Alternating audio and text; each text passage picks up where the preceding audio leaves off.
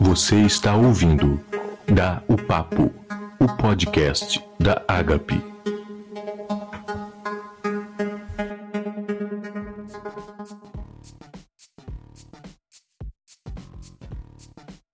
Olá, olá, olá, seja bem-vindo ao podcast Dá o Papo, mais um podcast da Agape.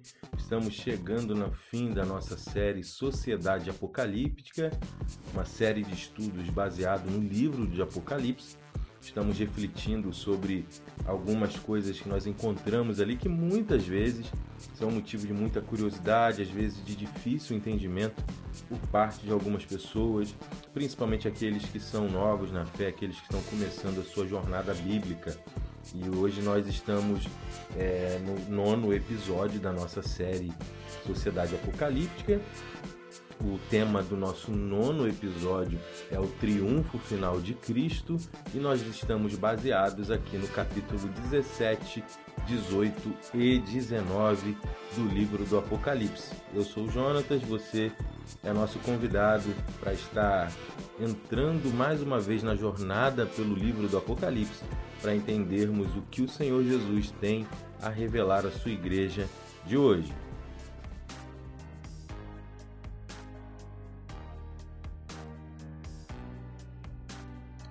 É isso aí, nós estamos então no capítulo 17, 18 e 19 aqui do livro do Apocalipse. Como vamos falar de três capítulos, vamos tentar ser o mais objetivo possível.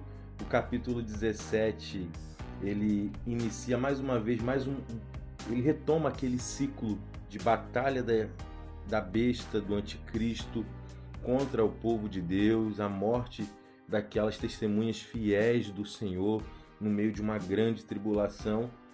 E a palavra de condenação em relação ao poder do mal, ao anticristo, e a gente vai perceber então que no capítulo 18 isso toma uma proporção também mais aprofundada, até que chega no capítulo 19, e onde a gente tem a declaração do triunfo final de Cristo sobre toda essa sociedade anti-Deus. Então o capítulo 17 começa e ele gira em torno de duas figuras: uma mulher sentada sobre uma besta então vamos tentar entender melhor isso aqui. Nós não temos tempo o suficiente para lermos todo o texto, mas vamos nos, é, nos prender aos episódios ou aos momentos bíblica mais importantes. Então o texto começa no capítulo 17 dizendo: Um dos sete anjos que tinha as sete taças aproximou-se e me disse: Venha e eu mostrarei a você o julgamento da grande prostituta que está sentada sobre muitas águas. Aqui a gente já tem logo de início mais uma vez o anjo do Senhor como esse portador da mensagem, da revelação de Deus, conversando com João e dizendo: "Venha e eu te mostrarei". Perceba como que essa frase "venha e eu te mostrarei" acontece aqui, acontece no capítulo 4, acontece em alguns lugares do Apocalipse para mostrar a natureza divina. Não, isso não nasceu na cabeça humana, isso não é fruto de especulação, isso não é fruto de criatividade de algum escritor, isso é fruto da revelação divina que vem para o João e, consequentemente, para a Igreja de Cristo. O texto vai continuar no versículo 2 dizendo que os reis da terra se prostituíam com essa grande prostituta, os habitantes da terra se embriagaram com seu vinho da sua prostituição. O texto vai continuar dizendo que o anjo levou João em espírito para um deserto, deserto algumas vezes na Bíblia aqui no Apocalipse é um local de proteção, mas agora é um local da, do levante é, do poder das trevas contra a, os propósitos de Deus.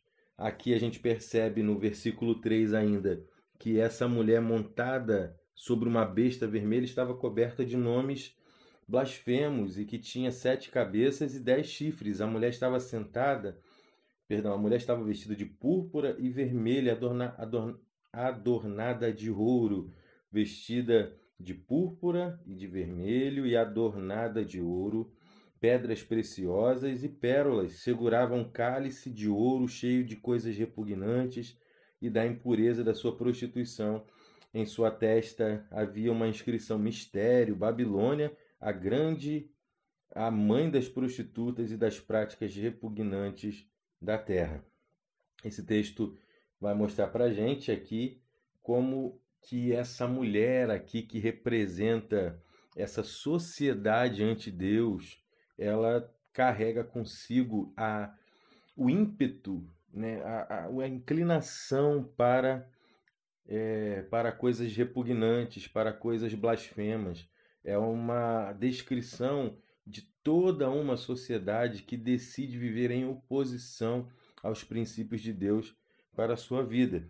Aqui a gente percebe então que essa grande prostituta, ela é comparada à Babilônia, a grande cidade que por muitos foi considerada como o centro das grandes religiões, de grandes religiões, de grandes, é, de grandes tendências, de grandes tendências à prostituição, às práticas repugnantes da terra.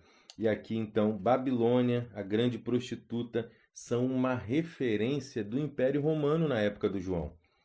Isso é bom que isso aqui não é uma pessoa exatamente. A mulher, a grande prostituta, que é também chamada de a Grande Babilônia, ela também é comparada, ela também é comparada à sociedade anti-Deus da época do João, que era a sociedade romana. O texto vai continuar dizendo que essa besta ela tinha algumas características. O versículo 6 diz: Vi que a mulher estava embriagada com o sangue dos santos, o sangue das testemunhas de Jesus. Perceba como que o sofrimento daqueles que permanecem fiéis a Deus continua sendo uma marca desses últimos dias. O texto vai dizer ainda que quando o João viu, ele ficou muito admirado, ele ficou muito surpreso com aquilo tudo.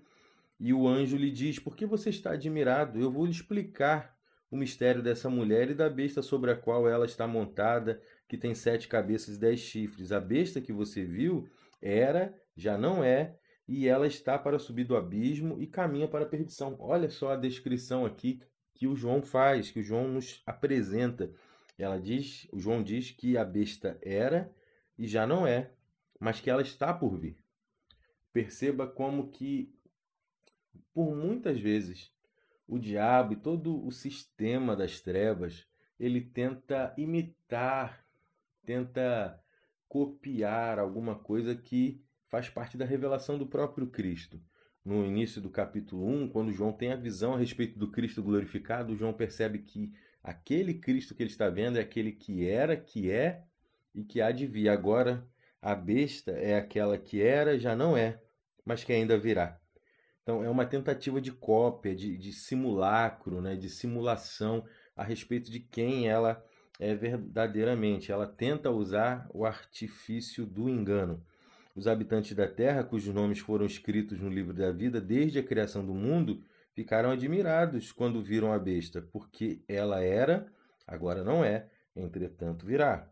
O texto continua dizendo que isso requer sabedoria para que se entenda ah, as sete cabeças são as sete colinas sobre as quais está sentada a mulher, e perceba que sete colinas é uma referência à cidade de Roma, que foi edificada sobre sete montes, e também se refere a sete reis que já caíram e fala da sucessão dos imperadores de Roma aqui. Então perceba que ao mesmo tempo que o capítulo 17 do Apocalipse ele é muito claro em fazer uma referência ao Império Romano como uma sociedade anti, anti-Deus, uma sociedade dada à prostituição, dada às práticas repugnantes, como é o Império Romano, ao mesmo tempo que João está tendo uma revelação a respeito do seu contexto imediato, essa descrição do capítulo 17, essa sociedade anti-Deus representada pela grande prostituta que se assenta sobre a besta, ela na verdade é uma descrição de inúmeras sociedades, de inúmeras sociedades e principalmente da sociedade que vai se revelar perto da volta de Jesus. É uma sociedade anti-Deus que se propõe a na verdade a se opor àquilo que Deus estabeleceu como verdade na sua palavra. Então isso é algo recorrente que sempre aconteceu em toda a história mas que há uma grande probabilidade de que nos últimos dias torne ainda mais intenso. Então, o capítulo 17 foca na realidade dessa sociedade ante Deus. O que ela produz? Ela produz prostituição, ela produz sofrimento, ela produz perseguição, ela produz é, sede de poder, ela produz é, tanta coisa, tanta coisa ruim. O texto vai continuar dizendo no capítulo 17 ainda, 15, que as águas que você viu onde está sentada a prostituta são povos, multidões, nações e línguas. Lembre-se que o mar, as muitas águas, os, os, as águas em agitação é esse esse ambiente favorável àquilo que a besta propõe. Então, as multidões, os povos, as nações aqui estão sempre sendo assediadas pelo poder das trevas, mas a Bíblia também diz que Jesus, o vencedor, aquele que foi digno de abrir o livro, ele é aquele diante do qual toda nação, língua, povo e, e, e, e nação vai se dobrar e vai é, oferecer a ele o seu culto verdadeiro. Então, o que a, a besta, a grande prostituta tenta fazer aqui? Eles tentam roubar as nações, eles tentam é, seduzir as nações para que, ao invés de se curvarem ao cordeiro, se dobrem aos encantos da grande prostituta e aquelas promessas vazias e enganosas da besta e do seu falso profeta.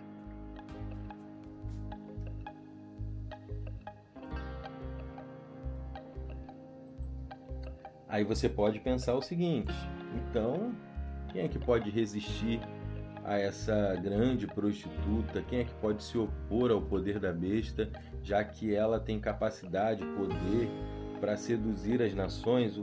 Aí a gente percebe o capítulo 18 entrando, quando na verdade ele vem para decretar o fim da grande Babilônia, da grande prostituta, que na época do João se enquadrava perfeitamente na, na descrição do Império Romano mas que na nossa época pode ter muitos desdobramentos para se referir a essa sociedade ante-Deus, aquilo que a sociedade produz em oposição aos princípios e à palavra do Senhor. O texto vai dizer para gente, no início do capítulo 18, que o João vê outro anjo que descia dos céus e tinha grande autoridade. A terra foi iluminada por seu esplendor e ele bradou com voz poderosa: Caiu, caiu a grande Babilônia. Ela se tornou habitação dos demônios e antro de todo espírito imundo, antro de toda ave impura e detestável. Que é esse negócio de demônio misturado com ave? É porque as aves eram um dos sacrifícios oferecidos no Antigo Testamento. Então elas precisavam fazer, passar por todo um processo de, de purificação, né? de, de investigação para saber se não havia defeito, como qualquer sacrifício. E aqui o texto está dizendo que essa Babilônia, o que ela produz, tem a ver com adoração a demônios, tem a ver com culto, na verdade, ainda que disfarçado de, de uma ideologia, de uma, de uma visão de mundo completamente distante ou indiferente a coisas religiosas, a coisas relacionadas a culto. O que o João está dizendo é que quem não cultua a Deus está cultuando a grande Babilônia ou aquilo que ela produz. O texto vai continuar dizendo que todas as nações beberam vinho da fúria da sua prostituição. E aí o versículo 4 diz: Ouvi uma voz dos céus que dizia: Saiam dela, vocês, povo meu, para que vocês não participem dos seus pecados, para que as pragas que vão cair sobre ela não os atinjam. Aqui, mais uma vez, a gente tem, no meio de todo o juízo de Deus, um convite ao arrependimento, um convite, mudança de, de vida, mudança de rumo, e a voz que vem dos céus diz: saiam do meio dela. Ou seja, não compactuem com a sua ideologia, não compactue com a sua proposta de vida, não compactue com o seu estilo de vida. Ah, não, não se dobre diante da grande prostituta, não se, dro, não se dobre diante da grande Babilônia, diante da besta, se dobre diante apenas do Senhor Jesus, o Cristo. O texto vai continuar dizendo que o juízo sobre essa grande Babilônia é muito grande, porque os seus pecados se acumularam até o céu, diz o versículo 5.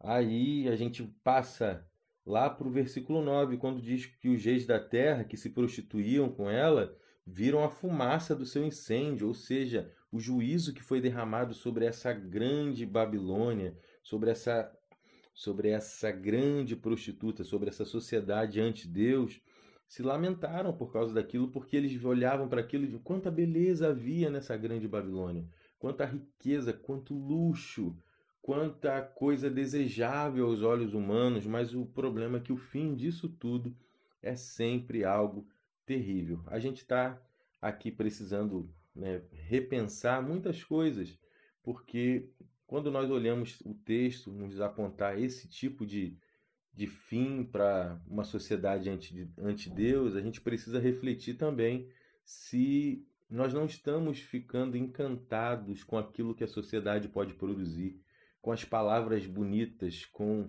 as riquezas, com tudo aquilo que ela produz e em detrimento a nossa vida com Deus vai sendo prejudicada, danificada e contaminada.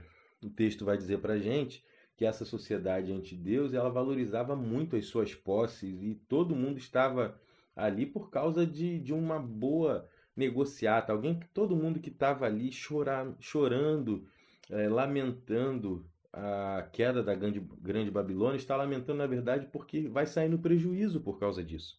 O texto no versículo 11 diz que os negociantes da terra chorarão e se lamentarão por causa dela. Artigos de ouro, prata, pedras preciosas, pérolas, linho fino, púrpura. Versículo 13 diz que canela, especiarias, incenso, azeite de oliva, farinha fina, trigo, bois, ovelhas, cavalos e carruagens e corpos e almas dos seres humanos eram negociados na grande Babilônia. Perceba como que o versículo 13 termina. Ele está dando uma série de coisas que era vendida e negociada na Grande Babilônia. E por incrível que pareça, enquanto alguns podem pensar, não, eram só mercadorias, não, o texto está dizendo que esses que estavam curvados diante da Grande Babilônia, na verdade, estavam negociando seus próprios corpos, estavam negociando as suas próprias almas, porque uma sociedade sem Deus não negocia apenas coisas, negocia vidas, negocia a alma das pessoas, porque quantas pessoas, enquanto negociam os, as suas mercadorias, estão na verdade negociando a sua alma?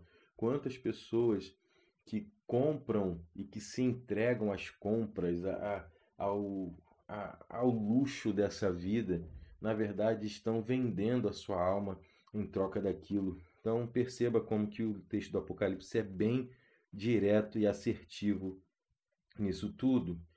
E aí o texto vai dizer para a gente, a partir do versículo 21, que o anjo poderoso levantou uma pedra do tamanho de uma grande pedra de moinho e lançou ao mar. E disse: Com igual violência será lançada por terra a grande cidade da Babilônia, para nunca mais ser encontrada. Versículo 21 até o versículo 24 narra para gente a derrocada do império do mal como que essa grande Babilônia, essa grande prostituta que se assenta sobre a besta, ela está com seus dias contados. Essa sociedade de maldade, de injustiça, de sofrimento, de perseguição, onde os mais poderosos são aqueles que saem é, com vantagens em tudo, onde as pessoas choram por aquilo que elas perdem, pelo prejuízo financeiro que as a vida, mas não choram pelas pessoas essa realidade da grande Babilônia está com os dias contados. O versículo 22 vai dizer que nunca mais se ouvirá no seu meio o som de arpistas, o som dos músicos, dos flautistas, dos tocadores de trombeta. Não se achará nos seus muros artífice algum, qualquer profissão. Nunca mais se ouvirá em seu meio ruído de pedras de moinho, ou seja, o que ela produz, as suas mercadorias, o seu comércio, a sua as suas vendas estará encerrada, porque o dia do julgamento do Senhor virá. Então nunca mais brilhará dentro dos seus muros a luz da candeia, nunca mais se ouvirá ali a voz do noivo e da noiva. Seus mercadores eram os grandes do mundo, todas as nações foram seduzidas por suas feitiçarias. Nela foi encontrado sangue de profetas e de santos e de todos os que foram assassinados na terra. Esse é o fim da grande Babilônia. Aqui a gente percebe que por mais difícil que seja essa sociedade, por mais anti-Deus que ela seja capaz de ser, os seus dias estão contados, porque o dia do julgamento do Senhor virá, um julgamento justo, verdadeiro, que não poderá ser questionado, que não será colocado em dúvida. Nós estamos vivendo dias onde julgamentos estão sendo colocados em dúvida. O julgamento do Senhor ele é perfeito e ele jamais será colocado em dúvida.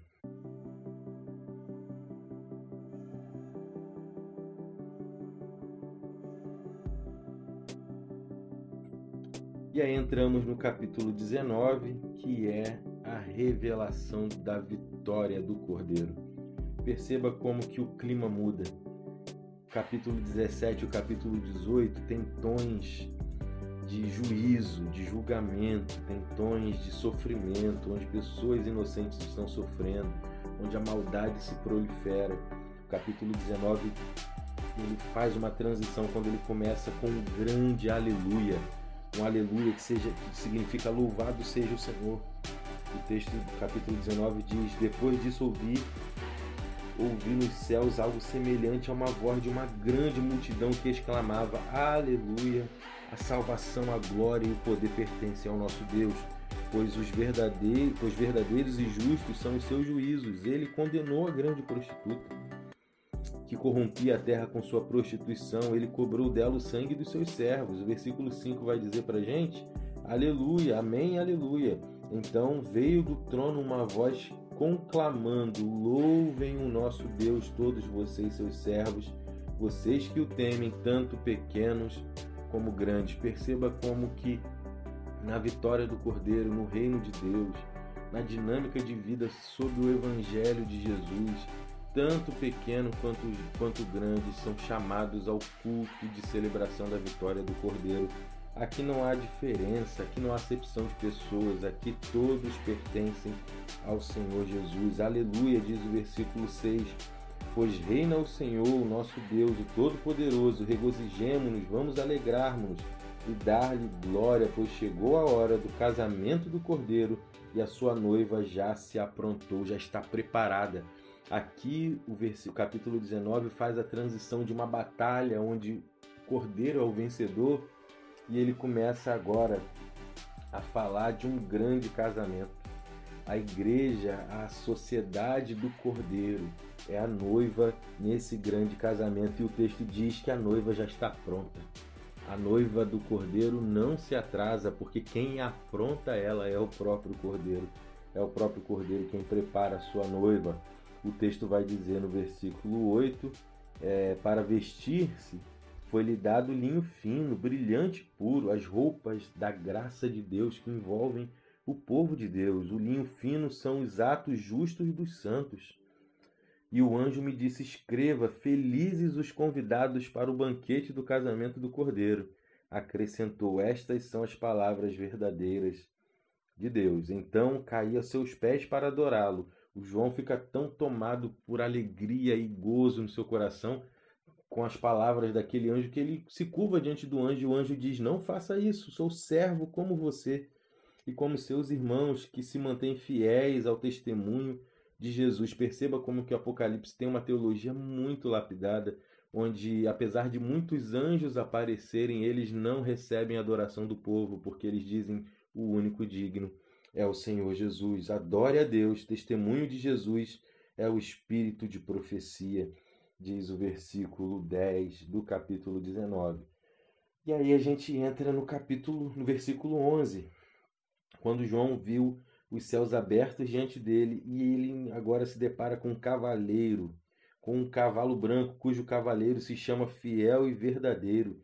Ele julga e guerreia com justiça. Seus olhos são como chama de fogo, que é tudo ver. Sua cabeça há muitas coroas, coroas de glória, coroas que falam das suas vitórias em nome que só ele conhece, ninguém mais. Ou seja, esse Jesus que se revela ainda continua sendo um mistério para nós, porque não há capacidade humana de conhecer plenamente a Cristo. Alguém já disse que até quando estivermos na eternidade com o Senhor Jesus, levaremos toda a eternidade para conhecê-lo, porque ele é incrivelmente único, poderoso e indizível. Bendito seja o Senhor. Os exércitos dos céus seguiam esse cavaleiro.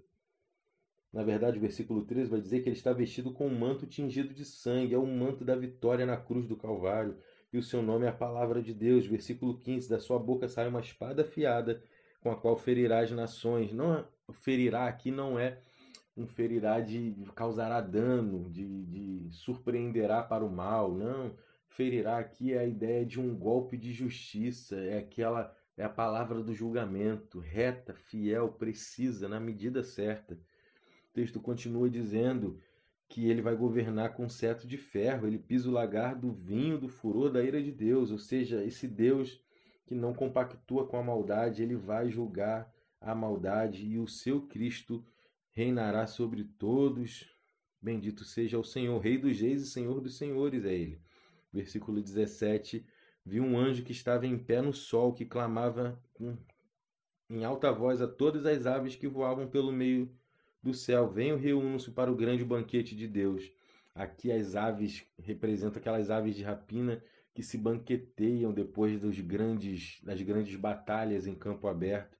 O texto diz para a gente que no versículo 19, a besta e os reis da terra se reunirão para guerrear contra o cavaleiro do cavalo branco, que é o Cristo. Mas a besta foi presa, diz o Apocalipse, e com ela o falso profeta que havia realizado sinais milagrosos em nome dela, com os quais ele havia enganado os que receberam a marca da besta e adoraram a imagem dela. Os dois foram lançados vivos no lago de fogo e de enxofre que arde para sempre. Os demais foram mortos com a espada que saía da boca daquele que está montado no cavalo, e todas as aves se fartaram com a carne deles. A imagem de guerra é retomada para celebrar a vitória do Cordeiro. Perceba que isso aqui não é uma guerra de culpados contra inocentes, mas é a guerra do Santo Deus, verdadeiro e perfeito, contra todo o sistema da maldade comandado pelo diabo, que será vencido de uma vez por todas quando Jesus voltar para buscar a sua igreja. O capítulo 19 é mais uma vez uma das diferentes formas de o Apocalipse narrar a volta triunfante de Cristo. Isso já foi narrado de várias vezes, de várias formas ao longo do livro do Apocalipse. Aqui no capítulo 19 é mais uma maneira de enxergarmos a volta do Cordeiro. E aqui a gente Apesar de tudo, a vitória do Cordeiro é certa. Nós temos uma certeza: nada pode sair do controle desse Jesus que se assenta no trono. Não há meio do diabo surpreender dessa sociedade maldosa e maligna continuar se opondo à vontade de Deus para todo sempre, porque os dias da sua maldade estão contados, o dia do julgamento do Senhor vem e o dia da vitória final de Cristo está cada vez mais próximo.